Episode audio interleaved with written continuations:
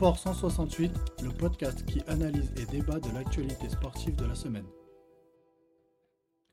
Salut à tous, c'est Matt et on se retrouve pour ce quatrième numéro de Sport 168, le podcast qui vous permet de faire un point complet sur l'actualité sportive de la semaine qui vient de s'écouler. La petite statistique du jour, est-ce que vous savez que Marseille n'a pas gagné un seul match de championnat depuis que cette émission existe? Et oui, pas facile d'animer une émission sur le sport lorsqu'on est supporter de l'OM. Heureusement pour nous, pendant que moi je pleure, mon acolyte supporter des Gunners d'Arsenal, lui, rigole. Vincent, bonjour. J'ose te demander comment tu vas, même si je pense que d'un point de vue footballistique, tu vas très bien. Salut Matt, salut à tous. Oui, ça va très bien. Euh, petite statistique, sais-tu que depuis que cette émission existe, Arsenal a gagné tous ses matchs de championnat? Ouais, je sais, ça doit te faire bizarre. De- déjà, de pouvoir gagner un match de championnat, ça me fait très bizarre, mais on en reparlera. Mais du coup, tu es en train de me dire qu'on est un petit peu les porte-bonheur d'Arsenal. Euh, on va dire ça. 21 buts inscrits, 2 buts encaissés en 5 matchs. Euh, ça va mieux à, à Londres qu'à Marseille. Bah écoute, on va se contenter de ça, c'est pas trop mal. Allez, je te propose de commencer tout de suite avec l'actualité sportive de la semaine générique. C'est parti. L'actualité sportive de la semaine, c'est maintenant. Alors, je te propose pour commencer, je regarde si le micro fonctionne bien, oui c'est bon. Je te propose de commencer par le biathlon, parce qu'après on va beaucoup parler foot, il s'est passé pas mal de choses. Donc on commence par le biathlon, et c'était la fin des championnats du monde de biathlon euh, hommes et femmes. Je cherchais pourquoi, je sais pas pourquoi. Et donc cette semaine, on avait notamment l'individuel chez les hommes, chez les femmes, le relais mixte simple, et enfin pour finir, les relais par équipe et les mass. Et ça a été un carton plein, tout simplement, côté français. Voilà, j'étais en train de chercher mes résultats. C'est bon, je les ai trouvés. Alors déjà, on a commencé la semaine doucement. Pour une fois que tu regardais une course de biathlon, comme je le disais, tu nous as un peu porté la poisse, parce qu'on a dû se contenter d'une médaille de bronze de Julia Simon sur l'individuel, avec un 19 sur 20. Après, Julia, elle a dit qu'elle était fatiguée, voilà, ça s'est un peu vu. Résultat d'ensemble correct, hein, puisque Lou Jean Monod fait sixième et Justine Brezas-Boucher fait septième. Donc euh, là, c'était quand même prometteur, mais ça manquait un peu de médailles, c'est vrai. Chez les hommes, par contre, ça a été encore une victoire de, Johanna- de Johannes Beu. C'est l'occasion de le dire parce qu'on parle beaucoup des Français, mais lui, il a vraiment survolé ces championnats du monde et il montre qu'il est euh, le maître incontesté de la discipline et le digne héritier de Martin Fourcade. Et côté français, on avait Émilien Jacquelin qui a terminé cinquième, Quentin Fillon-Maillet sixième et Éric Perrault huitième. Donc, euh, résultat d'ensemble correct, mais pas de médaille. Heureusement, la fin du week-end était un petit peu plus joyeuse côté français. D'abord, c'est jeudi, on a eu le relais mixte simple où les Français ont été champions du monde avec Quentin Fillon-Maillet et Lou Jean Monod. Et ça a été vraiment euh, le renouveau, je dirais, de Quentin Fillon-Maillet qui a eu vraiment des très beaux tirs. Et on verra par la suite que ça s'est confirmé ce week-end. Donc, c'était le premier titre de la semaine côté français. Ensuite, on a eu les relais. Le relais français féminin, c'est pas une surprise, elle été champion du monde. Il y avait une telle marge qu'on se disait qu'il y avait une seule possibilité de perdre, c'était qu'une des quatre craque complètement. Et c'est ce qui est arrivé. Finalement, Sophie Chauveau a craqué puisqu'elle a fait deux tours de pénalité, plus six pénalités. Donc franchement, normalement, c'est rédhibitoire dans n'importe quelle course de faire ne serait-ce qu'un tour. Elle en a fait deux. Et, euh, et malgré ça, on avait une telle marge que les trois autres Françaises ont récupéré l'avance. Et on est champion du monde avec 38 secondes d'avance sur la Suède. Elles sont plutôt championnes du monde. Et voilà, ça montre la marge incroyable de l'équipe de France féminine. Et côté masculin, franchement, c'est une très bonne nouvelle parce qu'on n'attendait pas grand-chose de cette équipe de France qui va pas très bien cette année. Et on a décroché une belle médaille de bronze, là aussi malgré un début de course catastrophique, puisque Éric Perrault fait un tour de pénalité, Fabien Claude en fait deux. Donc vraiment, on n'attendait plus rien. Et Émilien Jacquelin et Quentin Fillon-Maillet ont été énormes pour aller chercher cette médaille de bronze. Alors je ne sais pas si tu as suivi le biathlon, mais est-ce que tu as vu ce qui s'est passé pour le relais norvégien chez les hommes? Non, ça, j'ai pas suivi. Alors en fait, si tu veux, les Norvégiens sont les, immenses favoris évidemment de la compétition chez les hommes. Et le dernier Norvégien, qui s'appelle Vetle Christiansen, qui est 3 ou 4e mondial, hein, attention, on ne parle pas d'une tanche, hein, arrive sur le dernier tir avec plus d'une minute d'avance. Sa- Sachant que dans les relais, tu as le droit à 3 pioches. Donc il faut faire jusqu'à 8, enfin il faut faire plus de 3 fautes pour faire un tour de pénalité. et il a complètement craqué. Il a quasiment pas mis une balle dedans.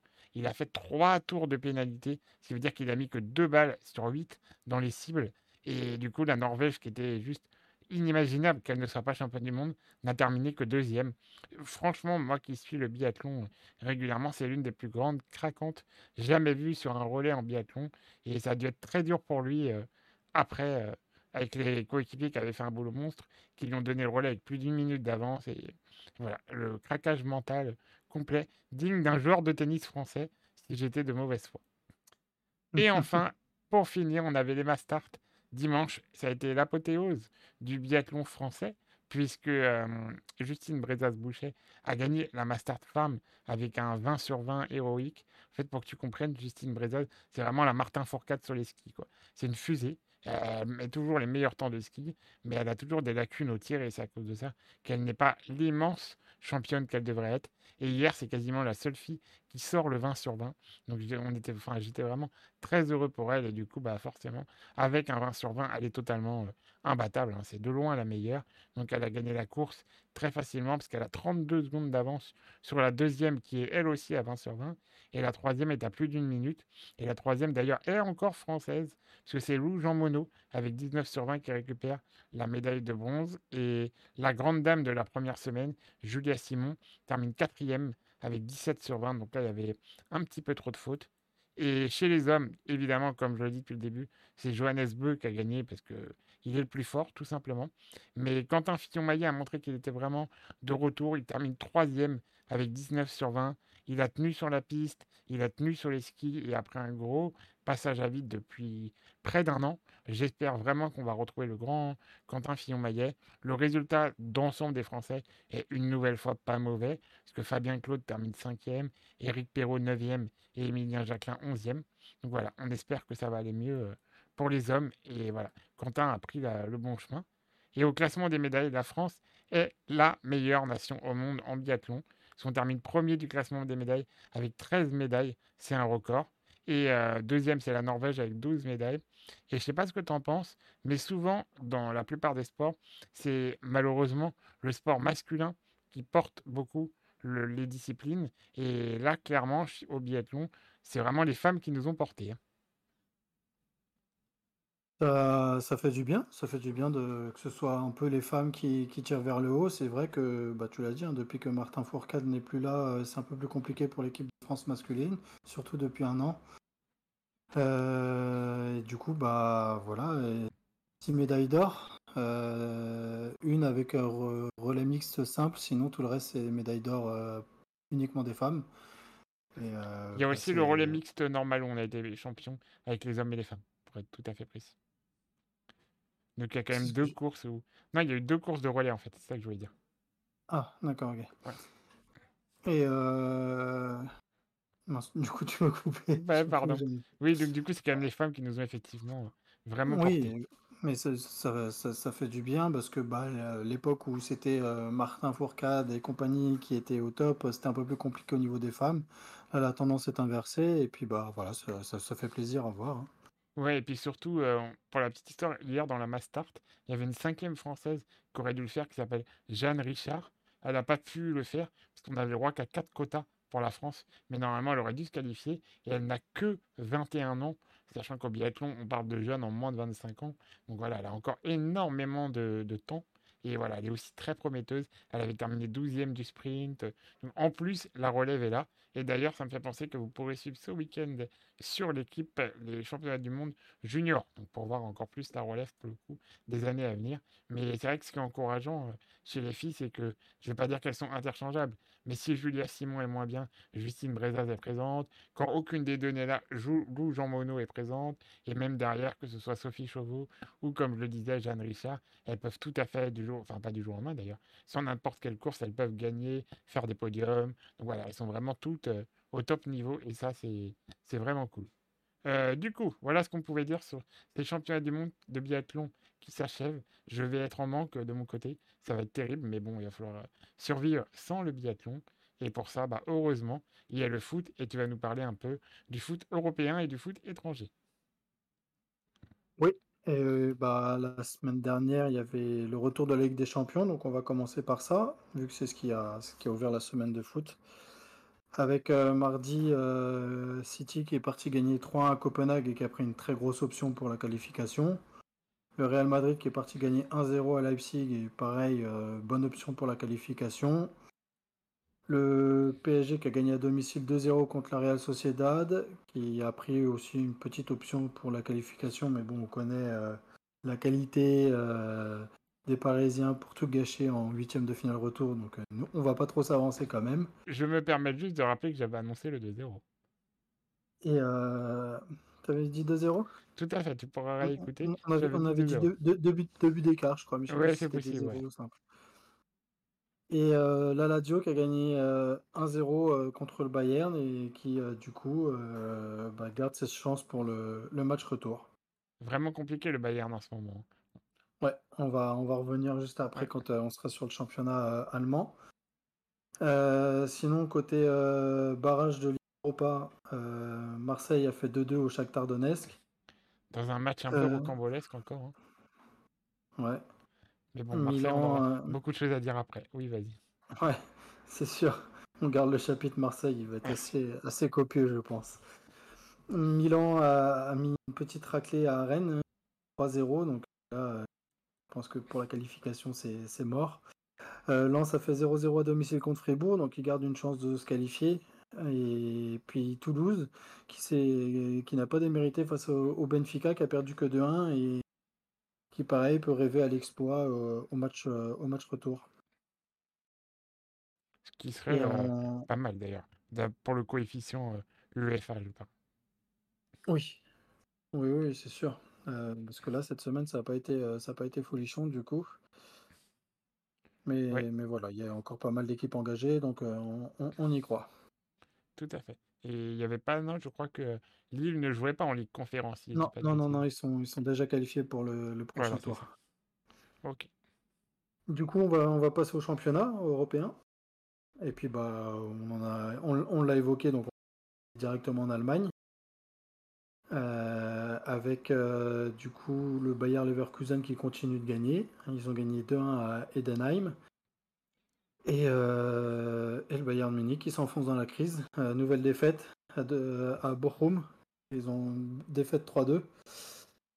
Et, et, ça, devient, compliqué. Ils ont 8 points de retard maintenant sur, le Bayer Leverkusen. Et ils sont pas en balotage favorable pour la Ligue des Champions. Euh, ils ont été éliminés de la Coupe d'Allemagne par une équipe de troisième division. Euh, c'est vraiment une saison très compliquée pour le Bayern. Après, c'est vrai, je regardais en préparant l'émission l'effectif du Bayern, et il y a certains postes où, franchement, c'est pas non plus la folie. quoi. Hein. L'exemple que j'ai en tête, alors tu vas me dire c'est un bon joueur, mais voilà, Choupo-Moting, c'est pas non plus euh, un cadre européen, je trouve, et, pourtant il, est titulaire. il a été titulaire cette semaine, mais c'est plus un, un, un joueur, un, un, backup, tu vois. Ouais. Euh, mais euh, ouais, bah, Harry Kane poursuit son, sa malédiction hein, de, de, ne jamais avoir de trophée. En tout cas, ça semble bien parti. Ce, sera la fin ce, sera la fin d'une série pour Kingsley Coman, par contre. Ouais, ouais, ça va lui faire bizarre. Ouais, ouais, ouais. Et, euh, et, on a appris aussi euh, quelle était la boisson préférée de, Dayo Upamecano. Je sens la blague de Ovego, mais vas-y. Il adore le rouge. Pourquoi bah, Il s'est fait expulser en Ligue des Champions euh, mercredi, il s'est fait expulser en championnat hier. Ah oui, deux, deux, cartons rouges dans la même semaine. Euh. Bon, moi, il va pouvoir prendre une petite semaine de vacances, se détendre. Ouais. C'est pas plus mal. Bon, du coup, euh, alors attends, j'allais dire que j'avais prévu de te demander sur tous les championnats européens d'après toi en Allemagne, c'est jouer le titre? Je pense. Hein. 8 points d'avance, il reste 12 matchs. Euh, ouais, ça, presque plié en tout cas. Hein. Ouais, ouais, je suis assez d'accord avec toi. Je te laisse continuer du coup. On va aller dans un autre championnat où c'est encore la différence est encore plus flagrante. En Italie, euh, où l'Inter a gagné 4-0 contre Salernitana, pendant que euh, la Juve n'a. attends, j'ai perdu le résultat de la Juve. Attends, je dois pouvoir te trouver ça.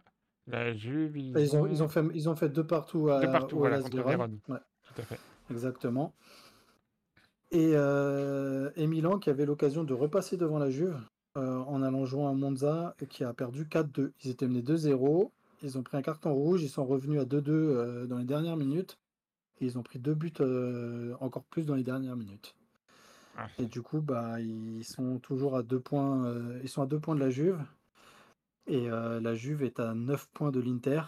Et l'Inter a un match en moins. En plus, voilà. Donc là, je pense qu'on peut carrément dire que c'est joué là. hein, et Donc de- là, pour, euh, pour la Serie A, il reste 13 matchs. 14 du coup pour l'Inter. Ouais, D'ailleurs, euh, euh, que ce soit pour la Juve ou pour Milan, attention à l'Atalanta Bergame qui est loin, mais qui reste sur 5 victoires consécutives, donc qui arrive plutôt en forme et qui pourrait Et leur qui ravir places sur le podium. Et- Et qui en qui plus a un- un match en moins, t'as raison. Ils, Et, sont euh, à 7, ils sont à 7 points du Milan, mais avec un match en moins. Donc Oui, potentiellement, donc quatre potentiellement points. 4 points, oui. Et euh, sur la forme du moment, en tout cas, ça peut le faire. Et euh, j'allais dire un petit, quand même, mon côté Frenchy, euh, Adrien Rabiot a marqué pour la Juventus. Donc, pas toujours bien, mais pour lui, ça va bien, en tout cas. Petite Voilà. précision importante. Merci. À toi de d'enchaîner, je crois que tu pars en Espagne. Ouais, voilà, on va aller en Espagne. Euh, L'Atlético Madrid a gagné 5-0. Euh, Barcelone a gagné 2-1 au Celta Vigo. Euh, Gérone joue ce soir 21h contre l'Athletic Bilbao. Et le Real Madrid a fait un partout contre le Rayo Vallecano. Et du coup, il donne la possibilité à Gérone de se rapprocher un petit peu et de revenir à 3 points. Parce que le Real a 62, Gérone a Ouais. 56, mais du coup avec un match en moins. Donc c'est pas encore tout à fait plié. Finalement, Gérone montre qu'ils sont moins forts en opposition directe, mais la régularité pourrait peut-être leur permettre de gagner le championnat. Ce qui serait quand Oui. même incroyable. Ouais, ouais, ouais, c'est sûr. On Bon, après, là, c'est euh, pas complètement joué. va falloir euh, tenir jusqu'au bout. Bon, après, ils ont pas la coupe, ils ont pas de Coupe d'Europe, hein, donc euh, ça leur laisse aussi euh, une semaine à chaque fois pour préparer les matchs et les joueurs sont frais.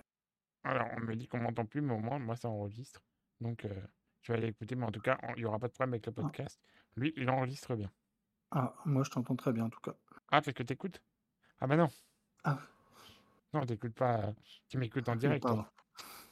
Euh, sinon, on- Vas-y, du pendant coup, que je vais écouter, je te laisse parler Angleterre. de l'Angleterre. Angleterre. Angleterre, on va aller euh, à Brentford qui a perdu 4-1 contre Liverpool. À Burnley qui a, pe- qui a perdu 5-0 à domicile contre euh, l'incroyable équipe d'Arsenal. Ah, ah, Et, euh, Arsenal qui City. pour un club de tennis presque depuis quelques temps. hein. Ouais, bah, ils avaient mis 6-0 la semaine passée, là 5-0. Et euh, City, j'avais dit que compliqué contre Chelsea, même si Chelsea mal en point, euh, se débrouille bien contre les gros, bah, bah voilà, un Bien partout. vu, bien vu, ouais. Chelsea, euh, Chelsea a livré un gros match et, et ralentit un peu City. Euh, du coup, au classement, ça nous donne Liverpool avec 57 points, euh, Arsenal qui a 55 points et City qui a 53 points, mais un match en moins. Ils jouent euh, mercredi. Euh, je crois que c'est contre euh, Brentford, il me semble. Alors, du coup, est-ce que je peux te poser une colle Oui. Si tu as la réponse, bravo. Est-ce qu'il reste des confrontations directes entre les trois? Oui. Ah, Euh, le, ne- le, le week-end du 9, je pense que ce sera le 10, le 9 ou le 10, il y a Liverpool City ou City Liverpool, je sais plus dans quel ordre. Ouais, Euh, je sais que Arsenal aussi doit jouer contre euh, City d'accord. et Arsenal Liverpool parce que c'était euh, il y, a trop- il y a deux semaines ou trois semaines et euh, Ouais. Arsenal avait, avait gagné. Ouais, ça, je me rappelle. Donc, euh, ouais, les trois équipes ont vraiment leur sort entre leurs mains, finalement, et, et c'est celle qui fera... Et c'est presque Tottenham qui a le sort du championnat entre ses pieds. Parce que bon, Tottenham, ils sont, que j'aurais dit quat- entre ses mains. Oui, vas-y. Ils, ils sont, ils sont quatrième du championnat. euh, non, maintenant ils sont cinquième, pardon. Ouais, cinquième. Ouais. Euh, mais fin avril et début mai, je crois qu'en en trois week-ends, ils jouent les trois premiers. Ah, d'accord. Donc, euh, ouais, c'est peut-être là que tout va se jouer. Ouais. Bon. Ils, font, ils, ils reçoivent City le 20 avril, ils reçoivent Arsenal le 27 et ils vont à Liverpool le 4 mai. En tout cas, on Donc, espère pour toi que, que Arsenal ira au bout, quoi. On espère, ce serait, ce serait beau. hein. Ce Ouais, serait beau. bah, beau pour toi. hein. Moi, Marseille, j'ai compris depuis longtemps qu'ils iront pas au bout. hein. Non, mais même pour le club, ça fait. euh, ils, reviennent un peu de loin et ça fait des années qu'ils ne gagnent plus le, le championnat. Ça fait 20 ans d'ailleurs, depuis Ouais, les ouais, Invincibles. Donc euh, complètement. 20 ans après, ce serait beau de le, de le regagner. Voilà. Euh, tu as fait le tour ou pas? Nous avons fait le tour. Alors je te propose euh, de venir sur le championnat de France. Avant d'évoquer les deux sujets un peu bouillants, on va d'abord récapituler les résultats. Euh, Lyon qui confirme que ça va vraiment beaucoup mieux avec une victoire contre Nice, un but à zéro. Alors il y a eu des polémiques liées à la VAR, on y reviendra un peu plus tard dans l'émission. Lille a battu Le Havre 3 buts à zéro. Le PSG avec Kylian Mbappé qui était pour la deuxième journée consécutive sur le banc a gagné contre Nantes 2-0, grâce d'ailleurs à un penalty de Mbappé qui est rentré en jeu et qui a marqué. Lorient a battu Strasbourg, Toulouse a battu Monaco. Monaco, ils n'arrivent pas à, enchaîner, hein, vraiment. Dès qu'il y a une petite victoire derrière, ça replonge. Rennes s'est bien récupéré de, la défaite contre Milan en gagnant 3 buts à 1. Euh, Metz a été étrié, c'est un peu méchant, mais bon, par Montpellier 3 buts à 0. Reims et Lens ont fait match nul, un but partout. Et Brest, la surprise, Brest a battu Marseille alors qu'ils étaient à 10 contre 11. Un Marseille complètement amorphe, mais ça aussi on va y revenir. Au niveau du championnat, le PSG caracole en tête avec 13 points d'avance, évidemment devant Brest justement, qui est un surprenant deuxième. C'est vraiment euh, étonnant de les voir là. À chaque fois, je vais te demander ton avis rapidement, mais à chaque fois, je suis mitigé. Est-ce que c'est une bonne chose ou pas? Parce que clairement, si on envoie Brest en Ligue des Champions, je suis pas sûr que c'est une bonne idée pour le coefficient. Alors c'est très méchant de dire ça, mais, mais voilà, est-ce que c'est une bonne idée que Brest termine deuxième en parlant uniquement de l'intérêt du championnat de France? Je suis pas certain. Après, il y a régulièrement une petite équipe qui débarque comme ça en Ligue des Champions parce qu'ils ont fait une année exceptionnelle en championnat. euh, euh, Oui, cette oui. année, c'est euh, l'Union Berlin. euh, il y a aussi euh, l'Union Saint-Gilloise. Enfin, tu vois, il y a toujours une ou deux petites équipes. euh, en plus, l'année prochaine, c'est une nouvelle formule.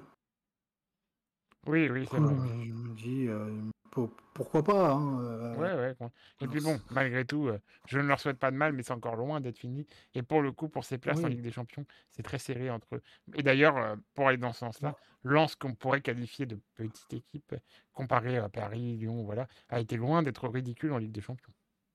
Exactement, bah, ils ont notamment battu Arsenal et, et puis ils ont terminé troisième du groupe, ils sont en, en Ligue Europa. Et, euh, ils peuvent encore se qualifier pour, euh, pour les huitièmes de finale de Ligue Europa. Donc euh, voilà, et puis tu te dis euh, est-ce que c'est une bonne nouvelle, etc. Mais des fois, c'est des gros clubs français qui y vont et ils font n'importe quoi. Et j'ai pas envie de citer Marseille, mais malheureusement, c'est Oui, oui, le mauvais exemple parfait, tu vois? Oui, complètement, c'est vrai. Donc, Ouais, euh, Finalement, une équipe bah, qui n'est pas attendue va jouer sa vie sur chaque match et va peut-être pouvoir arracher quelques points, alors que Marseille, entre guillemets, en mode euh, on connaît, euh, ils font n'importe quoi. Donc, ouais. on l'avait bien vu d'ailleurs avec. Lens qui a battu Arsenal. Ensuite, Oui, oui, oui. ouais, donc au niveau du bas de tableau, Metz et Clermont, ça semble de plus en plus dur quand même. Juste, j'ai oublié dans le haut de tableau, c'est tellement serré, Rennes revient vraiment très fort. hein, parce que Rennes reste sur 5 victoires. Pour l'instant, ils sont 7e, mais voilà, ça peut vite remonter. Ils sont qu'à 6 points de Brest, qui est deuxième, donc ça peut vraiment aller très vite. Et Ouais, ensuite, c'est un changement d'entraîneur qui a porté ses fruits. C'est pas, ouais, pas ouais, comme c'est. c'est pas le cas partout. Je ne sais pas pourquoi je sens une pointe d'ironie euh, envers mon club, dont on va parler dans quelques minutes. Euh, en bas de tableau, Metz et Clermont, ça semble compliqué, ils sont vraiment bien décrochés. Et comme on le dit chaque semaine, pour la dernière place, ça va être très serré. Il y a, euh, que je dise pas de bêtises, sept équipes qui se tiennent en trois points. Strasbourg, Lyon, Le Havre, Toulouse, Montpellier, Lorient et Nantes. Ça semble aller mieux pour Lyon, mais pour tous les autres, ça risque d'être serré jusqu'au bout. On va parler Ouais, ça va, rapide. ça Oui, va mieux pour Lyon, mais regarde, finalement, ils ont que 3 points d'avance sur le barragiste. Hein. Oui, oui, mais ils étaient loin, ils étaient relégables. Ouais, Voilà, je pense qu'ils vont s'éloigner de ouais, cette zone Mais le plus rapidement j'espère qu'à la fin du championnat, tu te souviendras que je t'ai annoncé qu'ils termineront dans les 10 premiers au pire et peut-être même dans les 8 premiers. Bah, ils sont plus que, ils ça. sont plus qu'à, s- à- ils sont à égalité avec le dixième d'ailleurs, et ils sont euh, à plus qu'à 5 points des 9 premiers. hein, donc, euh, ça devient, ça va vite. hein. Mhm. Surtout qu'il y a des équipes devant qui font du surplace. On y vient dans 5 minutes. Première nouvelle importante cette semaine, on a appris le départ officiel de Kylian Mbappé euh, du championnat de France. C'est pas une surprise, tout le monde s'y attendait, plus ou moins. Et euh, on va pas faire long feu là-dessus parce que c'est devenu un running gag sur Internet euh, où tout le monde ne parle que de ça. On demande à tout le monde son avis sur le départ de Kylian, alors que je pense que beaucoup de gens s'en moquent un peu. Et les médias espagnols annoncent aujourd'hui que ce serait fait avec le Real, de Real Madrid. Pardon. Je vais me faire reprendre sinon. Avec le Real Madrid. Donc euh, ça non plus, ça paraît pas être une énorme surprise. Est-ce que tu as un avis là-dessus? Est-ce que tu as quelque chose à dire? Suis content que ce soit enfin terminé euh, parce que il a signé au PSG en 2017. À la fin du mercato, ça avait déjà été très compliqué. Ah, euh, l'été 2018, euh, champion du monde, tout s'est bien passé. Et depuis 2019, il y a toujours un truc avec Mbappé au, moment du mercato. en 2019, il avait dit ah, attends, je crois qu'on ne ah. t'entend plus. Il y a eu des coupures. Allô? Oui, oui, c'est bon, vas-y. Tu m'entends, c'est bon? Oui, oui, oui, il y avait des petites coupures. C'est comme si tu étais loin. Ah. Euh, oui, je, disais donc que euh, depuis qu'il a lancé sa carrière, hormis euh, le Mercato 2018 où il avait été champion du monde, il y a toujours eu feuilleton Mbappé tous les étés, tous les étés. Et euh, là, je suis content qu'on sache que dès le mois de février, il sera pas là au mois d'août pour la reprise et on pourra être serein. Maintenant, j'espère qu'il va signer rapidement dans son futur club, que ce soit le Real Madrid ou que ce soit ailleurs comme euh, le Liverpool ou Ou peu importe. Mais que ça fasse pas euh, des histoires pendant, pendant deux mois, une fois de plus. Quoi. Euh, j'ai deux bémols à ça. Le premier, c'est que j'espère vraiment qu'il a été patriotique, c'est pas le terme, mais qu'il a inclus dans son contrat les Jeux Olympiques à Paris. Voilà, il est en position de force, si le monde entier le veut, et voilà. J'espère vraiment qu'il a inclus cette clause dans son contrat. Et deuxième chose, qu'est-ce que tu penses du fait que Luis Enrique l'a mis sur le banc? Est-ce que tu penses que c'est une sanction par rapport au fait qu'il s'en aille? Et, est-ce que tu continuerais à le garder titulaire jusqu'à la fin de la saison, sachant que tu ne l'auras pas l'année prochaine? Alors, euh, je pense pas que ce soit une sanction. Il ne faut pas oublier que la semaine dernière, il a été euh, durement touché à la cheville quand même. Oui, il avait déjà été mis au repos euh, le week-end dernier en Ligue 1. Euh, il a fait tout le match de Ligue des Champions et du coup, c'était compréhensible qu'il soit pas forcément titulaire. Euh, enfin, moi, ça, ça, m'a pas choqué, quoi. Donc euh, voilà, et puis il est rentré, il a fait son match, il a mis son but, euh, voilà, tout le monde était content. Hein, et puis, bah, vu, il, est parti faire la, il est fait, parti faire la bise à son entraîneur et tout, donc je pense que tout va bien. Est-ce que je le mettrais titulaire? Bah oui, parce que c'est mon meilleur joueur, parce que j'ai envie de gagner le plus de matchs possible, parce que j'ai envie de gagner des trophées. Et même s'il y a une marge conséquente en Ligue 1, et même s'ils se font sortir en quart de finale en Ligue des Champions, bah oui, peut-être euh, avec un peu plus de parcimonie pour euh, créer l'équipe pour l'année prochaine. Mais bon, en soi, tu vas jouer avec des joueurs qui finiront par partir aussi. Ouais, Donc, euh, moi, j'en pense pas, pas forcément. Moi, j'en pense que tant qu'il y a des rendez-vous européens, voilà, tant qu'il y a quelque chose à jouer, évidemment, il faut le laisser titulaire. Après, si Paris se fait éliminer en quart et Paris a 15 points d'avance en championnat et termine champion à 5 journées de la fin, là, pour le coup, pour les dernières journées, j'essaierai de préparer mon équipe pour l'année d'après. J'essaierai d'apprendre à jouer sans Kylian. Et, voilà, du coup, c'est vraiment ce que je ferai. À partir du moment où il n'y a plus rien à jouer, on estime qu'on est tourné vers la saison prochaine, bah, vu qu'il sera plus là, je construis sans lui.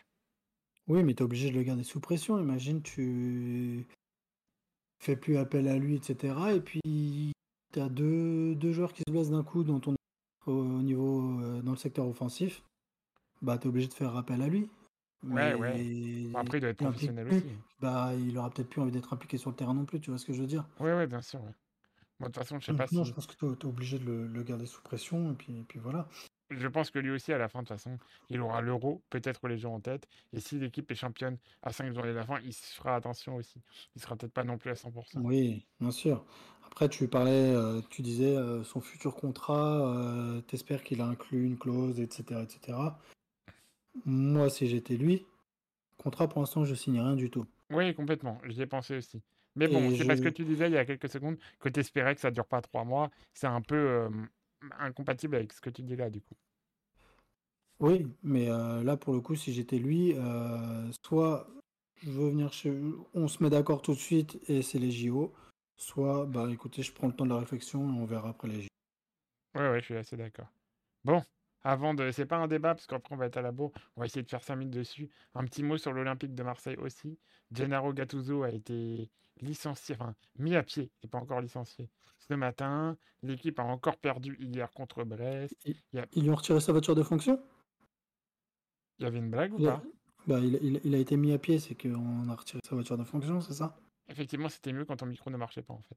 Et, et du coup, donc il a été mis à pied ce matin. Le club est 9e de Ligue 1, n'a pas gagné un seul match en 2024. Contre le Shakhtar Donetsk, ils se sont fait reprendre à la 93e ou 94e, je sais plus, en ayant marqué à la 90e. Enfin, vraiment, il y a rien qui va et mmh, surtout la sortie juste ahurissante, j'ai pas de mots, vraiment de, mmh, Mehdi Benatia qui est officiellement, officieusement pardon, le directeur sportif de l'OM, mais qui n'a pas ce rôle dans l'organigramme, qui est juste conseiller sportif du président hier, qui a fait une sortie, mais j'ai même pas de mots pour la décrire de toute façon, sur euh, Jonathan Klaus, à la fois sur Canal et sur Beansport, histoire d'être sûr que le message passe bien. Non, Prime Prime Video.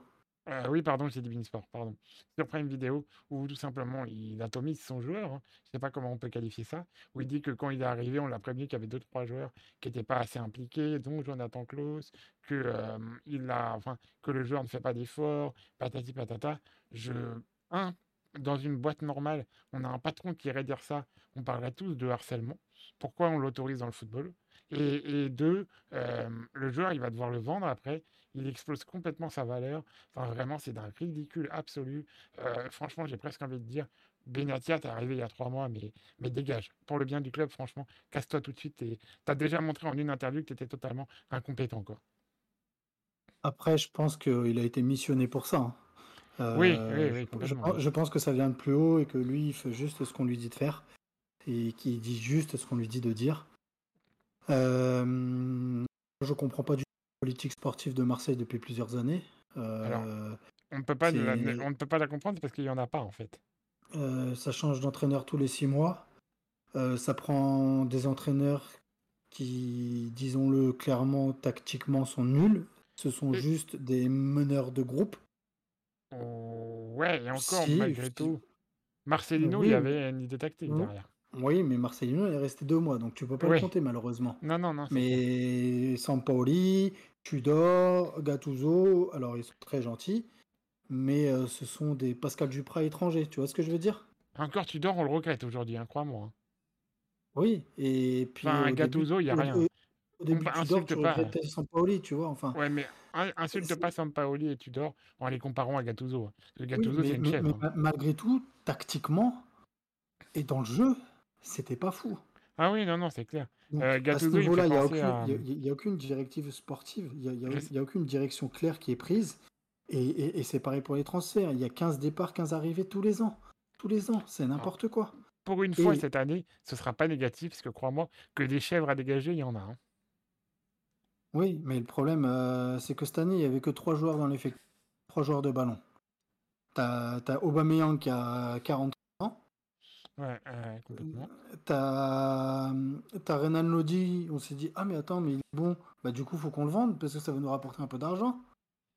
C'est Et ça. il y a, il y a Klaus qui, à qui restait plus qu'un an et demi de contrat. Ils se sont dit, Oh, mais si on veut pas qu'il parte gratuitement l'année prochaine, il faut vite le vendre au mercato d'hiver. Ils Du coup, ils se sont dit, bon, on va le saboter un peu pour le pousser à partir. Finalement, lui, il a dit, bah non, je vais pas partir, je suis bien ici. Et là, ils se disent, bah, il faut absolument qu'on le vende cette C'est bizarre, Mais ton en micro, fait, il coupe c'est- quand tu t'énerves, je sais pas pourquoi. On a compris ce que tu allais dire, hein, t'inquiète pas. Et du coup, les, les, les, trois joueurs de ballon qu'ils ont, bah, il y en a un qui est vieux et sur la fin, et les deux autres, on en a parce qu'il y avait une valeur marchande, et l'autre, on se rend compte que euh, dans un an et demi, il a vu la fin de son contrat, donc s'il part pas cet été, bah, c'est foutu pour récupérer un peu d'argent, et je pense que c'est l'une des raisons pour lesquelles il le sabote. Je vois pas pourquoi, parce que alors il est un peu moins bon depuis quelques semaines, Mais c'est Oui, toute l'équipe de. Marseille. Enfin, voilà. C'est toute l'équipe de Marseille qui est nulle depuis des semaines. Et j'ai envie de te dire, ça me fait penser à une phrase de. Je sais pas si tu te rappelles Jérémy Mathieu à l'époque. Tu, tu te rappelles c'était qui? Jérémy Oui, Mathieu qui disait euh, on forme pas une équipe autour de l'arrière gauche. hein. C'est pour le coup, euh, j'ai envie de te dire que lui il n'est que le reflet de son équipe, c'est pas l'arrière gauche qui va changer le match, quoi. hein. Ouais, ouais, ouais.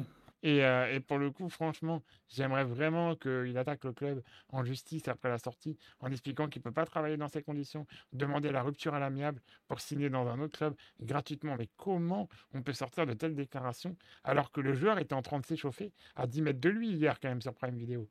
C'est juste incroyable, franchement. Alors oui, euh, il y, a souvent un théorème à Marseille. On dit que les présidents euh, deviennent fous au bout de deux ou trois ans. Et j'ai l'impression que c'est un peu ce qui s'est passé avec euh, Longoria. Il a fait du très bon boulot au départ, et Ariel il est en train de devenir fou, et il fait n'importe quoi. Et, et comme tu dis, la sortie de Benatia, j'ose espérer que Longoria était au courant. Il y a un article de l'équipe que j'ai pas encore lu euh, sur les coulisses de ses sorties. Je vais aller le lire euh, après ce podcast. Mais effectivement, euh, c'est assez hallucinant. Donc voilà, j'ai envie de te dire que Marseille, finalement, c'est un éternel recommencement, malheureusement. hein. Ouais. Voilà. oui, et puis euh, l'Olympique lyonnais va mieux, donc forcément l'Olympique de Marseille va mal. hein. C'est ça. Ce, ce- C'est ce- ce théorème se vérifie à chaque fois, hein, C'est c'est incroyable le théorème cher à la Fédération française de la loose. Je te Exactement. propose de passer au reste du sport. On va pas s'acharner sur mes- Marseille, on dira juste Benatia d'émission. Mais euh, je te propose de passer au reste euh, du sport. Longoria d'émission aussi, hein. Longoria d'émission, de toute façon, tous les joueurs d'émission, tout le monde, il n'y a plus personne à garder là-dedans. Euh, Peut-être Paolo Lopez, j'ai bien aimé sa sortie hier. Il a dit on est indigne de porter ce maillot. Euh, je te propose de nous parler des All-Star Games en NBA. Alors, All-Star Game, on va faire assez, euh, assez bref, Oui, puisque, puisque de toute façon, euh, ça, ça perd en intérêt d'année en année et euh, c'est assez critiqué finalement. Euh, alors, attends que je retrouve ma petite fiche. Du coup, c'est l'équipe à l'Est qui a gagné. Donc, je veux vérifier. Oui, c'est ça. Il y a eu 211 à 186.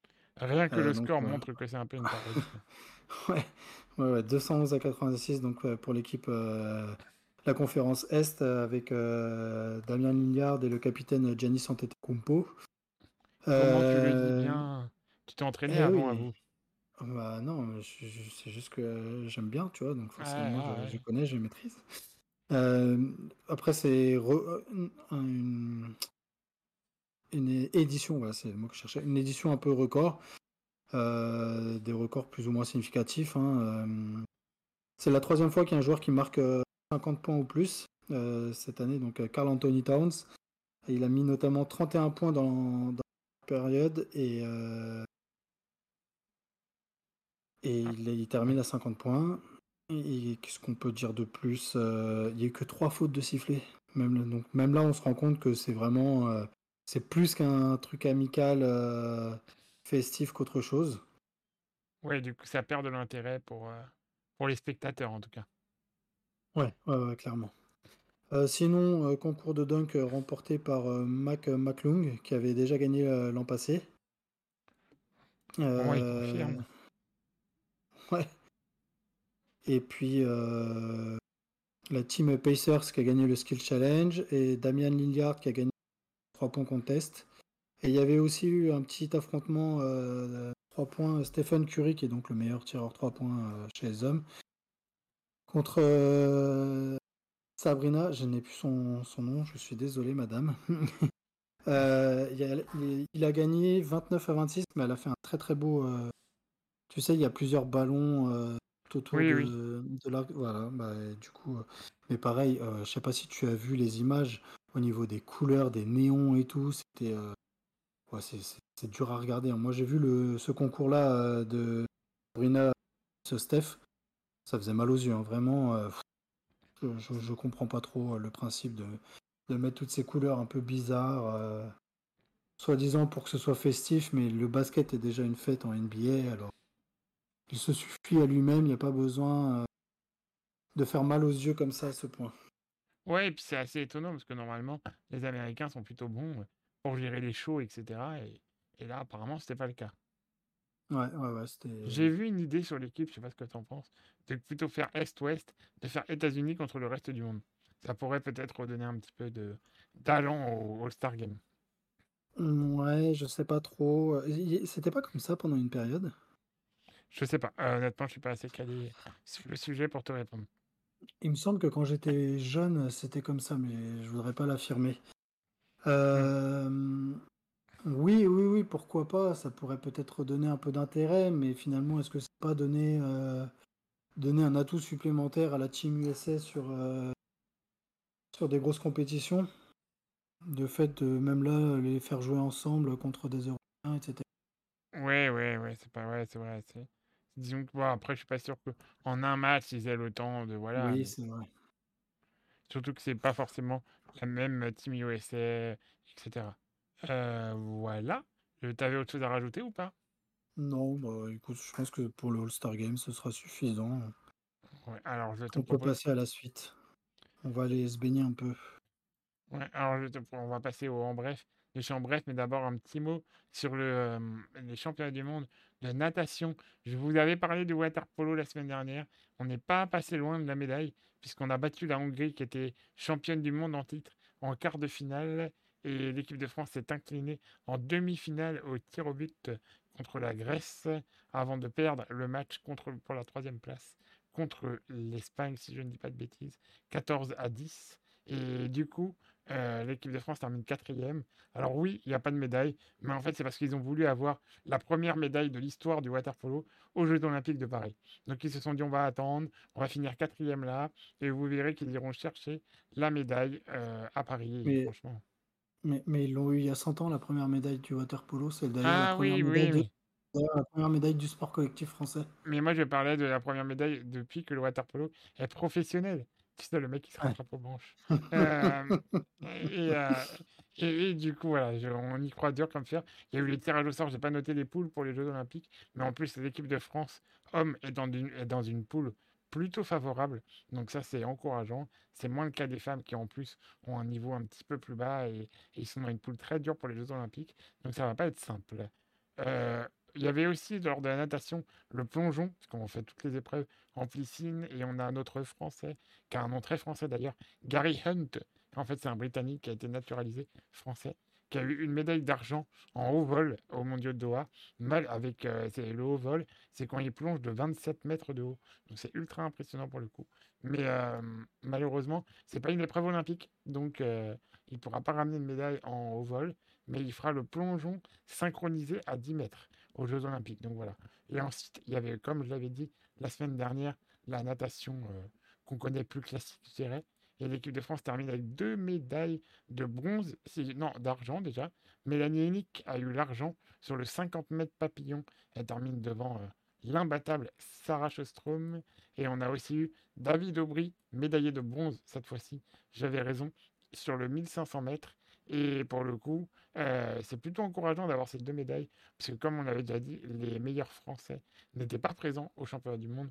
On pense notamment à Léon Marchand, on pense notamment à Maxime Grousset, et voilà. Du coup, le fait de faire quand même deux médailles en l'absence des meilleurs Français, c'est très encourageant pour les Jeux Olympiques, où je pense que l'équipe de France de natation visera sûrement son meilleur euh, score depuis les années folles de Laurent Manodou, d'Alain Bernard, etc. Voilà, il y a moyen d'aller chercher au moins 5 ou 6 médailles c'est très encourageant. Donc voilà ce qu'on pouvait dire euh, sur la natation et je te propose de passer dans le en bref de chez en bref. Je sais pas pourquoi j'appelle ça le en bref de chez en bref, mais j'aime bien. Euh, on commence par un petit mot de tennis, puisque Yannick Sinner a gagné le tournoi de Rotterdam. Il est toujours invaincu en 2024. Il a notamment battu Gaël Monfils en 3-7. Et en finale, il a battu l'Australien Alex Deminor 7-5, 6-4. Il est troisième mondial. Et, et voilà. Est-ce que tu penses que Sinner peut être la nouvelle pépite du tennis plus qu'Alcaraz ou tu mets quand même Alcaraz devant? Euh, bah, Alcaraz est, est dans le dur depuis, euh, depuis un moment. De- depuis euh, sa victoire à, À à Wimbledon. C'est plus compliqué pour lui. J'espère qu'il va mettre ses pépins physiques de côté, qu'il va remettre ses talents. J'espère que On n'aura pas à dire c'est plus Sinner, c'est plus Alcaraz et que ce sera un beau duel comme on a eu euh, Nadal et Federer ou euh, Nadal. Ah, ton micro veut pas que tu le dises, il bug. T'es revenu ou pas? Oui, oui, je suis là, tu Ah m'entends? Ouais, ouais, c'est bizarre, il y a des bugs avec ton micro, il coupe. On a eu Nada et ça a coupé. Il veut pas que tu Ah. dises Federer et voilà. Euh, d'a- Na- Nadal Federer et Nadal Djokovic, les- les- c'était des beaux duos, des, beaux duels, pardon. Et espérons que bah, Sinner, euh, Alcaraz en soit un sur, euh, sur une longue période. Et euh, d'ailleurs, Alcaraz a perdu en demi-finale du tournoi de Buenos Aires contre le Chilien Jarry. Côté français, ça va pas du tout pour Caroline Garcia, qui a encore perdu au premier tour hier contre une, 60 une américaine 74e mondiale. Elle est vraiment dans, dans le dur en ce moment, Caroline Garcia. Alors on sait que c'est assez cyclique chez elle. Elle peut enchaîner 10 défaites comme enchaîner 3-4 tournois où elle gagne, donc euh, on verra. Euh, ensuite, un petit mot d'athlétisme pour dire que déjà, les deux records de France du marathon ont été battus. Chez les hommes, c'est Morad Hamdouni qui a battu le record en 2 heures, 3 minutes et 47 secondes. Euh, oui, c'est ça. On commence à être sur un temps quand même assez solide et porteur d'espoir pour les Jeux Olympiques à Paris. Alors, ça fera sûrement pas la médaille parce qu'il y a meilleur, mais voilà, ça commence à être un très bon temps Euh, sur marathon. performance exceptionnelle. C'est la deuxième performance européenne de toute l'histoire. hein. Ouais, ouais, c'est vraiment du très très haut niveau. Et voilà, C'est du quelques 20 années. 20 que- 20 20,4 km/h de moyenne sur 42 km quand même. Faut, On faut lui quand a- même qu'on essaye de se rendre compte de, de ce que c'est qu'un marathon en deux heures. On lui était tombé dessus de manière très injuste à Morad Hamdouni. Je sais pas si tu te rappelles à l'époque où il avait pris des, des gobelets. Je sais pas si tu te rappelles de cette image. Il, Oui. il est, ra- il est ravitaillé, il fait tomber plein de verres. Et tout le monde lui était tombé dessus très injustement. Alors que dans la même course, juste après, il donnait sa bouteille d'eau à un mec juste à côté de lui. Voilà, il avait vraiment pas fait exprès. Comme tu dis, ils vont à 21 km/h. Nous, on a une image au ralenti, on se permet de juger. Voilà, Oui, mais c'est son point faible. hein. Euh, Là encore, il a kilomètre 5, kilomètre 10, il rate le ravitaillement. Ouais, ouais, voilà. Donc c'est, mais c'était pas volontaire de sa part, en tout cas à Non. l'époque. C'est voilà. Et, euh, et chez les femmes aussi, le record du monde, euh, de record du monde, non, c'était pas mal le record de France, a été battu. J'essaie d'accélérer parce qu'on a comme d'hab très à la bourre. Mélanie Rollin a battu le record de France en 2h24 et 12 secondes, un record qui avait plus de 10 ans, qui était détenu par Christelle Donnet. Et j'ai noté quelque part, mais je ne le retrouve plus, la grande performance de Mélanie Ro- Méline Rollin, pardon, Méline, c'est que je crois qu'elle n'a que 24 ans.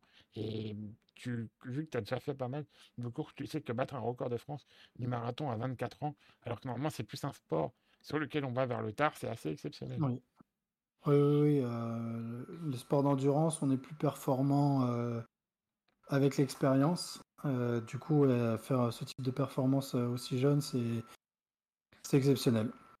Et un Donc, dernier petit mot, un bel ouais. avenir. Un dernier petit mot euh, sur notre euh, Abu Dhabi de l'athlétisme. Pardon, c'était gratuit. Kevin Meyer qui a fait sa rentrée euh, CT à Miramas dans le cadre des championnats de France où il s'était aligné sur le 60 mètres haie et sur la perche. À la perche, il a franchi 5 mètres 15, ce qui est une performance pour lui tout à fait correcte. hein.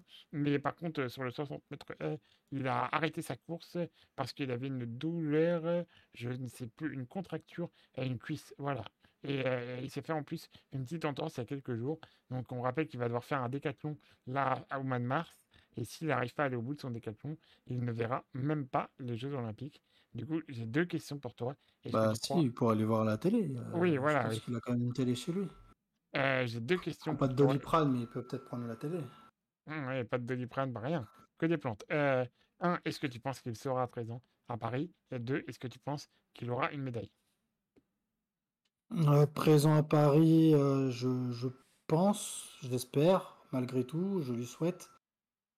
Euh, parce que bah, ça a été un fer de lance quand même de l'équipe d'athlétisme pendant, pendant quelques années. Hein, point plomb, qui n'est pas rien. Discipline euh, à l'honneur en France, hein, il l'a mis euh, sous les feux des projecteurs, euh, c'était une discipline un peu délaissée, etc. Donc ça, il, il a fait du bien. Maintenant, médaille, c'est parce que ça fait plusieurs années qu'il termine pas ses décathlons, qu'il est toujours blessé ou qu'il termine en grinçant des dents, mais du coup, il zappe plusieurs, plusieurs épreuves pour pouvoir aller au bout. Enfin, les- il les zappe. il, il est bâche, quoi. Il est obligé Oui, de les oui, faire, mais il est complètement, bâche. Euh, et malgré ça, il arrive quand même à faire des... Il a 100% au jeu, au jeu. Oui, il aura une chance de médaille et peut-être une chance euh, de médaille d'or. Mais en l'état actuel des choses, euh, c'est très compliqué. Attends, j'essaie de te couper et de te remettre pour voir si ça fait du bien au micro. S'il y a plein de petites coupures, c'est très bizarre. Alors attends, hop. Et je te reprends. T'es toujours là? Toujours là. On verra si c'est mieux ou pas. Euh, J'allais te dire oui. Alors après, le problème, c'est que Kevin Mayer a toujours dit qu'il n'était pas capable de faire deux décathlons dans la même année. Et là, bah, il n'aura pas le choix s'il veut être médaillé. Ils vont en faire un au mois de mars et un euh, plus tard. Donc euh, ça va être Il est compliqué. obligé d'en faire un avec un, un, un minima en plus. Oui, en plus. Mais le minimal, il l'a largement hein, pour le coup. Oui, Donc mais voilà. ce que je veux dire, s'il peut pas faire euh, la course en étant qu'à 30%, quoi. Faut qu'il Ouais, soit au ouais, moins non, à c'est clair. 70%. Parce qu'il veut pas en faire deux dans l'année, mais s'il en fait un en 30%, il peut faire l'autre euh, 5 mois plus tard à 100%. Mais s'il est obligé de le faire déjà à 100%, c'est ok pour, euh, pour la course euh, de, de sa vie. JO à Paris, euh, ça arrivera qu'une fois, et je pense que c'est la course de tous les. C'est l'épreuve de tous les athlètes français euh, cette année. Donc euh, il va falloir être présent, physiquement et mentalement. C'est très embêtant ton micro. Je sais pas pourquoi il coupe comme ça. En, en fait, quand tu parles, il y a plein de petites coupures. Sur euh, Facebook, il met le script, euh, enfin les sous-titres, et il y a Ouais. tout qui. Quand, quand, quand je parle, il y a tout. Il écrit tout. Ah, bah c'est. Enfin.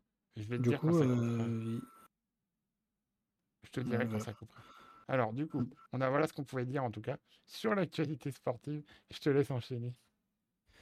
Bah, je te propose de passer à nos débats de la semaine. hein. Comme chaque semaine, on va, on va débattre sur deux sujets différents.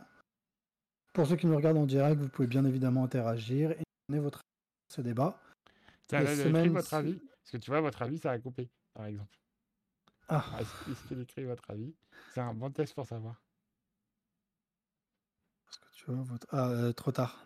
Ah. Euh, il- Facebook, il écrit vite. Ah, d'accord. Moi, donc, tu allais te dire, je vais te couper. Les semaines se suivent et ne se ressemblent pas. Qu'on est sur deux débats football. Oui, vu, voilà. je sais ce- euh, je la semaine dernière, il n'y avait aucun, au- au- aucun débat foot. Cette semaine, il y a deux débats foot. C'est comme ça, c'est le hasard de l'actualité. Et du Allez. coup, bah, c'est parti, jingle. C'est parti. Le débat de Mathieu. Alors, pour mon débat, c'est simple. L'avare, est-ce que c'est un échec? Alors, l'avare de Molière est une grande pièce de théâtre. Par contre, l'avare au football, c'est compliqué. Tu, tu l'avais préparé, celle-ci, non? Pas du tout. Même pas. Euh, c'est un échec. euh, L'avare en elle-même n'est pas un échec. L'utilisation de l'avare et les hommes qui sont. Voilà, selon moi, c'est le problème, c'est surtout ça. C'est terrible parce que tu as dit l'utilisation de l'avare et ça a coupé. Et on est revenu sur voilà, selon moi. et essaie peut-être de le débrancher, de le rebrancher une fois. Au pire, on te perd définitivement. oui. Ah bah, je comprends ta peur. Oui, vas-y, parle. Je disais donc, pour moi, la VAR n'est pas forcément un échec, ça peut être un très bon outil. C'est son utilisation et les hommes qui s'en servent qui font que c'est un échec. Je suis assez d'accord. Pour moi, la VAR à la base, ça devait vraiment être pour les erreurs flagrantes en fait. Tu vois, par exemple, euh, un truc que tout le monde a vu sauf l'arbitre, qui agace tout le monde, voilà, on avait recours à la vidéo, un peu comme, euh, enfin, j'ai pas d'exemple en tête. Là, je me rappelle notamment du match qui m'avait marqué, c'était le France-Tunisie, je crois, à la Coupe du Monde. On va re- retouiller la VAR pendant un quart d'heure pour trouver une raison parce qu'il y a un, poil du cul et Griezmann qui dépasse de 1,2 mm. Ah bah il faut refuser le but parce qu'il y a 10 minutes il avait touché la balle. Ah, là on a complètement dénaturé la VAR. Euh, et pour moi on devrait revenir. Déjà le football reste un sport où la vie est subjective. On peut ne pas être d'accord avec l'arbitre, ça ne veut pas dire qu'il a tort. Mais le truc c'est que je trouve qu'on devrait revenir vraiment aux fondamentaux de la VAR, c'est-à-dire, euh, je sais pas comment dire, mais tu vois ce que je veux dire? Très simplement, des décisions vraiment manifestes. Oui, euh, le problème c'est que je sais pas si tu as vu euh, ce week-end euh, un joueur de Reims qui arrache la cheville d'un joueur de Lens Oui, oui, je l'ai vu, oui, oui. à vitesse réelle, c'est carton rouge. avec la VAR, c'est carton rouge. L'arbitre, il avait sifflé faute, il n'avait pas mis de carton rouge. La VAR l'interpelle pour lui dire faudrait peut-être regarder parce qu'il y a un potentiel carton rouge. Il regarde les images, c'est flagrant, et il met pas de carton rouge. Enfin, je veux ouais, dire, mais moment, là, pour le coup, c'est pas la VAR le coupable. Mais moi, je te dis que le problème, c'est pas forcément la VAR. Le problème, c'est ceux qui l'utilisent. Ouais, ouais, ouais. Mais, mais justement, je me rappelle que c'est la FFL qui a marqué ça. Ce week-end, on, on, imaginait un monde où il n'y aurait pas de débat euh, ah oui, euh, après la VAR. Hein. Il y en a encore plus, je sais pas, mais il y en a au moins autant en tout cas. Ouais. Et, mais euh... alors après, vas-y. Vas non, j'allais te dire, est-ce qu'on ferait pas mieux de faire comme dans la majorité des sports où chaque équipe peut appeler deux ou trois fois la VAR dès qu'elle n'est pas d'accord Mais là, pour le coup, ça ne changera rien. Hier, ils auraient pu appeler la VAR. Si l'arbitre ne veut pas donner le carton rouge alors que c'est manifeste, on aura beau faire tous les choix du monde, on peut rien faire. Oui, le problème en France aussi, c'est que c'est politique. C'est-à-dire que euh, si tu prends une décision et que euh, tu vas voir la VAR et que tu te contredis, bah, tu vas être mal noté parce que tu n'avais pas pris la bonne décision à la base. Bah oui, mais ça peut, arriver, ça peut arriver d'estimer qu'il n'y a pas rouge et au vu des images, se effectivement, il faut obligé de mettre rouge. Oui, oui, non, je suis assez Et là, le, ce week-end, l'arbitre, il, il, se dit ça vaut pas rouge. L'avare lui dit euh, peut-être que tu devrais regarder. Et il dit euh, non, bah, je vais pas mettre rouge, mais pourquoi Qu'est-ce dans cette qui se dit euh, ah ouais mais je vais être mal noté, euh, je vais devoir aller arbitrer en Ligue 2, euh, bah non, bah je suis obligé de maintenir ma décision. Bah non, en fait le problème c'est que c'est trop politique et c'est la manière dont tu l'utilises qui fait que la VAR n'est pas n'apporte pas ce qu'elle devrait apporter. Mais là, moi je, je conçois qu'à vitesse réelle, il se dit que il n'y a pas forcément rouge, que peut-être il prend le ballon et que il emporte un petit peu le joueur, mais euh, sans faire forcément mal ou autre. Mais le problème, c'est que il prend toute la cheville, qui peut lui casser la cheville, qui prend pas forcément le ballon. Bah, du coup, avec la vidéo, il doit se rendre compte qu'il a fait une erreur. Mais vu qu'il y a toutes ces règles de notation, etc., et bah, ils arbitrent pas de la même manière. Ouais, ouais, non, mais c'est clair que c'est. je pense vraiment que la peut vraiment avoir un, rôle positif dans l'accompagnement de l'arbitre. Mais voilà, il ne faut pas que le fait d'appeler la les sanctionne déjà. Il faut arrêter d'appeler la pour des. Voilà, si l'arbitre ne voit pas qu'il y a un poil de cul, bah, il ne le voit pas. C'est pas dramatique s'il n'y a pas un hors-jeu de 3 mètres, par exemple. Hein, évidemment. Mais je pense vraiment que ça peut être un soutien de l'arbitre. Mais, mais voilà, il ne faut pas que ça soit une sanction. En tout cas, tu as complètement raison là-dessus. Oui, il faut pas que ce soit. Et je te rejoins aussi sur le fait qu'il euh, faut que ce soit euh, utilisé à, bon escient. Euh, maintenant, j'ai l'impression que pour chaque but, tu peux pas célébrer le but de ton équipe. Non, c'est clair, complètement. Parce que tu dis, bah la VAR, elle va checker de toute façon, et ça se trouve, en fait, bah il y a trois minutes, l'autre il l'a poussé de l'épaule et un petit peu faute. parce que en fait, il se rend compte que il y, y a seulement licite aux yeux de l'arbitre. Tu vois ce que je veux dire? Ouais, j'ai une bonne nouvelle. Je sais pourquoi ton micro déconne, au fait. Pourquoi? On réglera ça après. Mais c'est parce que tu es en parler qu'en détecté. Je te ferai changer ça après. J'allais te dire autre chose. C'est que, ouais, moi, je me rappelle notamment à la Coupe du Monde où je ne m'extasiais pas sur les buts. Je m'extasiais une fois que le coup d'envoi avait été donné. Je me disais, au moins, c'est bon, le but est validé. Ce qui est d'une tristesse infinie, finalement. Ah oui, mais moi, c'est pareil. Hein. Je regarde. Alors, les seuls matchs que je regarde complètement tout le temps, c'est ceux d'Arsenal. Euh, célèbre pas toujours tout de suite parce que, bah, par exemple, si c'est sur corner, je me dis ça se trouve il va avoir une petite poussette ou autre. Bah, du coup, je célèbre pas tout de suite. J'attends deux minutes de ça, qu'il y ait le coup d'envoi. Euh, s'il y a eu une passe en profondeur, je me dis bah peut-être qu'il y a eu un hors-jeu euh, d'un demi millimètre. parce que ça c'est pareil, la règle du hors-jeu, elle a été inventée pour pas que les avant-centres campent dans la surface adverse et attendent le ballon. Là, on le dénature complètement. Le, leur jeu n'a pas été inventé pour savoir si euh, bah, tu choses du 44, le défenseur est chose du 43, du coup, bah, tu es devant lui. Alors que vous avez le talon au même niveau. Et d'ailleurs, ils ont changé la règle en disant, bah, il est un des polémiques. Je sais pas si tu as vu, maintenant, il faudra que le joueur soit entièrement devant le défenseur, mais ça revient exactement à la même chose en fait. Ils auraient plus dit, bah, si l'attaquant profite réellement de sa position, voilà, tu vois. Mais un petit... en fait, le problème, c'est que les gens veulent des règles toujours plus claires, mais ce qu'il faut, c'est laisser aussi de la place à, je sais pas, j'ai pas le bon terme, mais à la logique, en fait, tout simplement. C'est bah, ça, en fait. Si, si, par exemple, il y a une balle en profondeur et que le, le, ta phalange devant lui, bah, tu vas être hors jeu. Alors qu'au moment où tu récupères le ballon, tu as 3 mètres d'avance. Est-ce que tu as bénéficié de ta phalange d'avance sur lui pour te retrouver en situation de marquer? Je ne pense pas. Ah, c'est clair. Et puis euh, surtout, j'allais te dire un autre truc, mais j'ai oublié. Donc, je ne le dirai pas. J'ai un trou de mémoire, tant pis. Euh, donc voilà, euh, ça te va si on passe au deuxième débat du coup? Eh ben, C'est parti. Allez, générique. Le débat de Vincent. Je t'écoute pour ton débat. Bon, t'écoute si le micro le veut bien. eh ben, on va parler de, hum, du temps additionnel dans le football et plutôt du, chronométrage des, matchs. Est-ce que le foot ne gagnerait pas à, chronométrage Je crois que tu peux, répéter, tu peux répéter la question encore une fois. Est-ce que le, football ne gagnerait pas à faire un chronométrage comme le, basket ou le rugby? Euh, C'est-à-dire à, s'arrêter euh, quand euh, il y a des, arrêts de jeu, plutôt que de mettre des, du temps additionnel à la guise de corps arbitral et qui peuvent avoir son influence, pas forcément directe sur ce match, mais sur les, autres matchs en termes d'équité.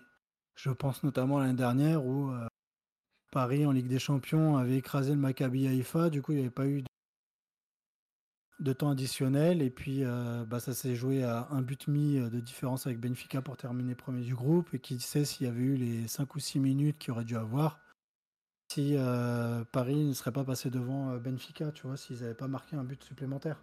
Ouais, ouais, non, je suis d'accord. Mais le truc, c'est que pour moi, en fait, je, moi, quand j'ai vu que tu allais parler du temps additionnel, je croyais que tu allais me parler des, des matchs, notamment en Coupe du Monde, où on est à 10, 15, 20 minutes de temps additionnel. Et, euh, et j'allais te dire que, en fait, je, suis contre ni l'un ni l'autre. Les 3 minutes me dérangent pas, les 10 minutes me dérangent pas, voilà. Mais euh, pour le coup, en fait, c'est déjà, il faut de l'uniformité, où on applique partout les mêmes règles. Et ensuite, moi, je serais plus d'avis, comme toi, à faire du temps effectif mais dans ce cas-là, je passerai les mi-temps à 40 minutes au lieu de 45. Oui, bien sûr qu'il faut réduire un peu. Mais euh, après, si le ballon sort en touche ou en 6 mètres, tu ne vas pas arrêter le chrono. Mais euh, par exemple, là, ce week-end, il y a eu un. Regardez le match, il y a eu un euh, de Burnley qui s'est blessé. Bah, L'intervention a pris du temps et le chrono tournait, tu vois. au, Final, au final, il y a eu 10 minutes de temps additionnel alors qu'il y avait déjà 5-0. Et pareil, les gens ils disent Ah, mais il y a déjà. Bah là, pour le coup, le corps arbitral a bien, euh, a bien agi selon moi, parce que bah, en termes d'équité, bah, ces 10 minutes manquaient et il fallait les remettre. Tu vois ce que je veux dire? Et c'est pour ça que je pense qu'il faudrait euh, envisager, parce qu'on est le seul sport finalement qui, est comme ça. Hein. Le hand, euh, le chrono c'est coupé, le rugby, le chrono est coupé, le basket, le chrono est coupé. bon, le basket et le chrono est coupé 3 secondes, donc ça c'est plus, plus compliqué. Mais le, le, rugby, par exemple, si le ballon sort en touche, le, ballon, le chrono continue de, défiler, tu vois. Et je pense qu'on devrait plutôt euh, s'orienter vers quelque chose comme ça. Ouais, je suis assez d'accord, ça semble plus logique parce qu'encore une fois, on donne ça dans les mains de l'arbitre qui subit une pression de chaque côté, qui ne sait pas s'il doit mettre plus, moins. Voilà, au moins là, les choses seraient claires, on aurait exactement un temps, et comme tu dis, ça se fait dans tous les sports, y compris le rugby, voilà, donc ça me semblerait vraiment plus légitime. Et alors par contre, comment tu fais quand tu arrives à la dernière minute? Est-ce que tu laisses terminer l'action? Comment tu fais? Est-ce que là tu m'entends bien? Oui, bah enfin, ça, ça dépend, continue à parler, on va faire. Euh, oui, bah comme au rugby, tu attends que le ballon sorte une dernière fois pour, euh, pour siffler. oui, tu termines l'action en fait.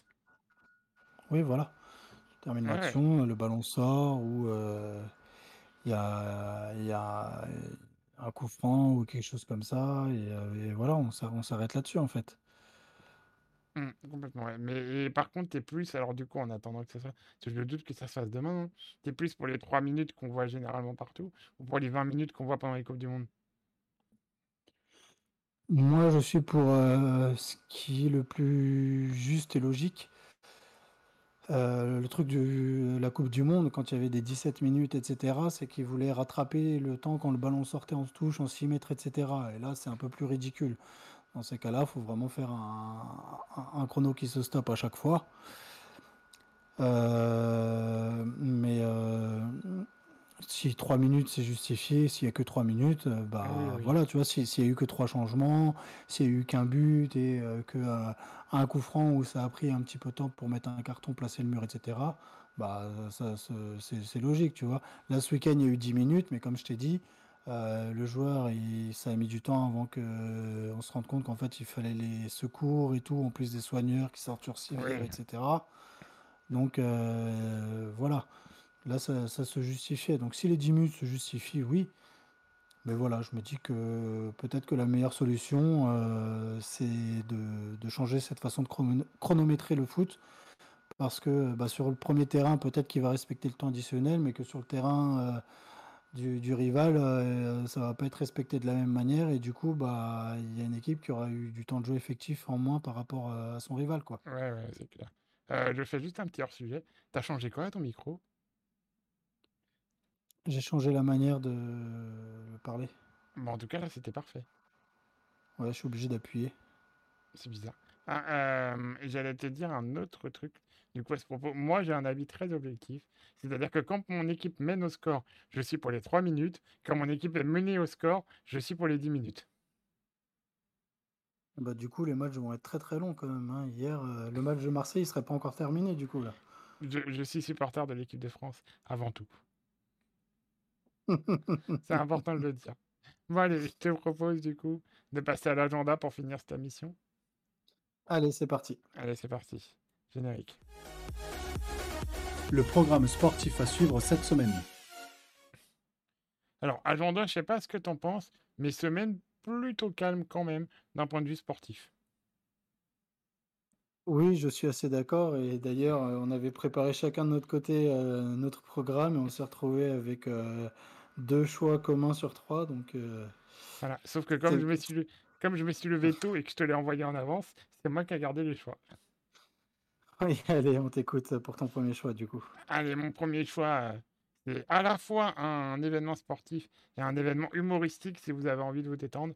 Marseille-Donetsk, c'est jeudi soir en Europa League et je sais plus la chaîne. Honte à moi, j'ai pas noté c'est sur quelle chaîne. Je sais pas si t'as noté ça quelque part. Mais euh, sur, Marseille, euh, ce sera sur W9 et Canal Voilà, c'est bien ce que je pense à W9. Jeudi Donc, à euh, 21h. Voilà. Alors en plus Toi, de Marseille, il y aura, J'avais mieux préparé. Ouais, il y aura évidemment me le laisser. Ah, tous les autres clubs français, parce que je sais que tu voulais en parler.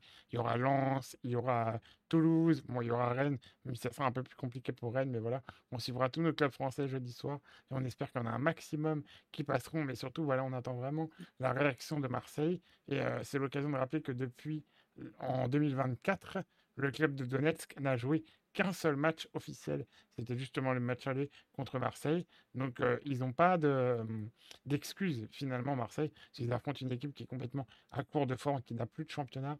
Donc euh, voilà, on espère vraiment que, que ça passera pour l'OM. Et puis peut-être un renouveau, on ne sait jamais. hein. On a bien vu avec Marseille et la Côte d'Ivoire que des fois un électrochoc peut faire du bien.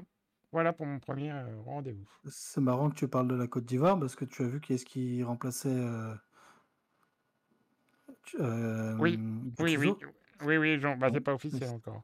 Mais effectivement. Euh, apparemment, si c'est bon, hein, c'est fait. hein. Ah, ah, bah super. Jus- est, Jusqu'à la fin de la saison. on n'est plus à une torture près. hein. Et d'ailleurs, il vient euh, avec ton ami Gislain Printemps. Oui, oui, voilà, exactement. Donc euh, Jean-Louis. Gasset, Gislain Printemps, euh, qui coacheront leur premier match euh, sur le banc de Marseille contre Donetsk euh, jeudi à 21h. Les trois autres matchs des équipes françaises, c'est à 18h45. Hein. Tu l'as pas précisé, du coup je, je me permets de le faire. Ce je sera sur les chaînes pas. euh, RMC Sport Live. Et ah, c'est même pas du tout Canal Plus Sport. Persuadé qu'il y en avait sur Beansport au Canal. Pardon. Bah, moi, de ce que j'ai sous les yeux pour l'instant, Oui, t'as c'est sûrement raison. euh, voilà. Alors je te laisse aller avec ton événement à toi, du coup. Eh ben, on va rester dans le foot. Euh, ce week-end, c'est la finale de la Coupe de la Ligue en Angleterre. Chelsea contre Liverpool euh, dimanche à 16h sur euh, Beansport 1. Et bah, c'est une très belle affiche. hein. On sait que les matchs de coupe, des fois, euh, c'est des petits clubs qui se hissent en finale. Là, c'est un choc. Du coup, je pense que ça va être très plaisant à regarder. Oui, je suis assez d'accord avec toi, ça peut être un très beau match. Alors juste, je faire une petite coupure qui n'a rien à voir, mais on en parlait tout à l'heure, et c'est une alerte info de, enfin, de Marca, c'est une news de Marca. Marca dit que le contrat avec le Real Madrid n'est toujours pas signé parce qu'il y a des désaccords, et notamment quel est le principal désaccord? Les Jeux Olympiques. Les Jeux Olympiques, voilà. Que ça sera en négociation parce que Kylian veut faire les Jeux Olympiques, ils veulent pas, et donc pour l'instant, il ne signerait pas le contrat. Donc c'est une bonne nouvelle. Voilà, je passe, Voilà. enfin, pour moi français en tout cas. Je passe euh, au deuxième événement que j'ai choisi de mon côté. C'est vendredi soir sur France 3 à 20h45. C'est la demi-finale de la Ligue des Nations féminine France-Allemagne. Donc au-delà de la Ligue des Nations, c'est aussi euh, un gros test avant les Jeux Olympiques pour l'équipe d'Hervé Renard. Donc ça permettra de voir où en sont nos bleus après une Coupe du Monde frustrante. Et donc voilà, c'est vendredi soir, c'est gratuit, c'est sur France 3. Et puis l'Allemagne, c'est aussi très solide euh, en football euh, féminin. Donc ce sera un gros choc à suivre en demi-finale. Et du coup, on en reparlera lundi. Mais s'il y a victoire, il y aura finale la semaine prochaine. Très bien, bah, on suivra ça de près et on espère une victoire des Bleus, et, euh, une victoire euh, même finale du coup. On Surtout sait, toi, euh, parce c'est que je sais que tu es passionné par le foot féminin. Donc, Comment? Surtout toi, parce que je sais que tu es passionné par le foot féminin. Donc voilà. Euh, C'était quoi la question sinon? Euh, si on savait quels étaient les potentiels euh, adversaires, euh, ils gagnaient le match contre l'Allemagne. Alors, on, on doit pouvoir le savoir.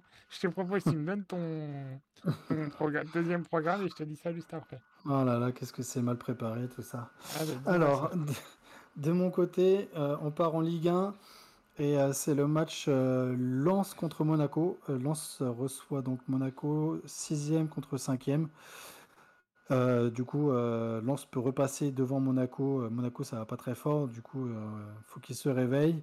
Face à un concurrent direct pour l'Europe, euh, ça peut être la, bonne opportunité. Et, et Lens doit gagner parce que, euh, pa- parce que derrière, c'est Rennes euh, qui revient fort. Donc, euh, il faut, gagner pour ce match-là pour les Lensois pour euh, continuer à grappiller des places. hein. On se souvient qu'ils avaient eu un début de championnat assez compliqué. Ils sont bien repris. Là, ils sont, ils sixième. Ils sont à deux points de Monaco. Donc, s'ils gagnent, ils passent devant. Et ils ont que deux points d'avance sur Rennes. Donc, s'ils perdent, Rennes peut repasser devant aussi. Donc, euh, voilà, match important. On se souvient qu'ils se sont affrontés il y a quelques semaines en Coupe de France. Et ça s'était terminé au, tir au but avec une, euh, victoire monégasque. Donc, voilà, les, les vont être revanchards. Ça peut être un match très intéressant à suivre dimanche à 13h. Eh ben, on suivra ça, effectivement. Et alors, pour te répondre, l'autre demi-finale, c'est l'Espagne contre les Pays-Bas.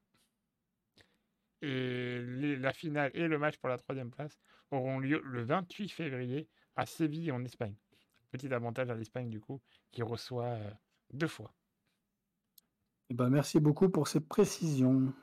Et le dernier événement que je t'ai volé de mon côté, c'est évidemment le match de rugby entre la France et l'Italie. C'est dimanche après-midi sur France 2. Donc là aussi, la France, normalement, sera grande favorite contre l'Italie pour se rassurer et pour euh, commencer à retrouver la forme. Donc voilà, c'est la suite du tournoi Destination. C'est dimanche à 15h. Et les deux autres rencontres ont lieu, elles, samedi par contre. Et dimanche à 16h, non? Euh, j'ai dit 15, oui, bah, j'ai dit 15h, je me suis encore trompé. Que veux-tu, t'as mieux préparé l'agenda que moi, c'est tout. Euh, Voilà, mais tu veux piquer mes événements, mais finalement, tu aurais peut-être dû me les laisser. Ah Surtout que oui. d'habitu- habituellement, c'est moi qui parle rugby, donc euh, Ouais, mais, mais moi, je parle toujours de la France. Dans les trois événements, il y a deux équipes de France et il y a un spectacle comique. Donc c'est pour ça. bah, du coup, moi, je vais rester sur le, le- le foot. hein. J'avais, il n'y avait pas grand-chose d'autre cette semaine. Euh, du coup, il y a encore la Ligue des Champions, donc euh, mardi, mercredi, il y a, il y a des matchs intéressants. Bon, pour ma part, ce sera forcément mercredi à 21h, Porto contre Évidemment, Arsenal. Donc euh, voilà, il y a, il y a- il y a une affiche qui aurait été intéressante il y a quelques années, euh, Naples-Barcelone, deux équipes qui jouaient très très bien au ballon. C'est plus compliqué cette saison pour euh, les deux équipes. Euh, donc euh, voilà, Na- Naples, ils sont 9e. Ils ont gagné la Série A l'an passé euh, haut la main. À 5 journées de la fin, ils étaient déjà champions. Et cette année, ils sont 9e. C'est vraiment compliqué. Du coup, du coup, ils vont tout mettre sur euh, la Ligue des Champions. Bah, euh, je leur souhaite. Je leur souhaite. Moi, je te demande un petit pronostic pour Porto. Arsenal quand même. Allez, bah, vas-y, tu as le droit de dire qu'Arsenal va gagner 3-0. Il n'y a pas de souci, Ah, ah, moi j'allais dire 3-1, tu vois, donc. Bah, euh, c'est ce que j'allais dire, mais en fait, euh, Arsenal, ils sont très solides défensivement en ce moment. Et je me dis, bah, pourquoi prendre un but en fait? Ouais, ouais, t'as raison. Donc euh, réponse lundi prochain. Et normalement, je sais pas ce que t'en penses, mais lundi prochain, entre le réseau qui marche et ton problème de micro qui est réglé, on va tout déchirer. Ça sera le sera premier notre, numéro sans sera problème. notre meilleure émission. Regarde, bah, c'est normal, on met le temps pour s'améliorer. Du coup, ce quatrième numéro s'achève déjà. C'est l'occasion pour moi de rappeler que vous pouvez nous retrouver tous les lundis vers 20h à peu près, hein, ça dépend de la mise en ligne, sur toutes les plateformes de podcast et aussi en direct tous les lundis à 18h sur Twitch. C'était la dernière fois qu'on était en multiplateforme, donc à partir de lundi prochain, c'est exclusivement sur Twitch. On attend vos retours toujours plus nombreux et en attendant, de mon côté, je vous dis à très vite. Et voilà, une heure, euh, même un peu plus, hein, on va pas se mentir, qui vient de s'écouler. Et du coup, on se retrouve dans 167 heures, un petit peu moins du coup, pour le cinquième numéro de Sport 168. Euh, ciao, ciao!